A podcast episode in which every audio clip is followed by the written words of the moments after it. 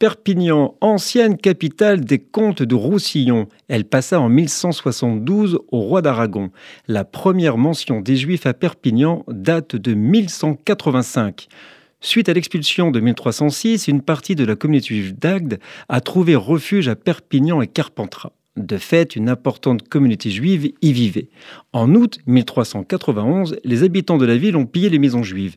Les juifs ont dû alors se réfugier dans la forteresse. Alerté par ces événements, ce jour, le 19 décembre 1391, le roi de France Jean Ier, successeur de Louis X, a décrété l'interdiction aux habitants de molester les juifs ou de les forcer à accepter le baptême. Il a ensuite indiqué aux juifs qu'ils pouvaient rentrer chez eux en toute quiétude. En contrepartie, les Juifs de Perpignan s'engagèrent à ne pas quitter la ville et continuèrent ainsi à pratiquer leur religion. Les Juifs y vivront sereinement jusqu'en 1394. Nous sommes le 19 décembre.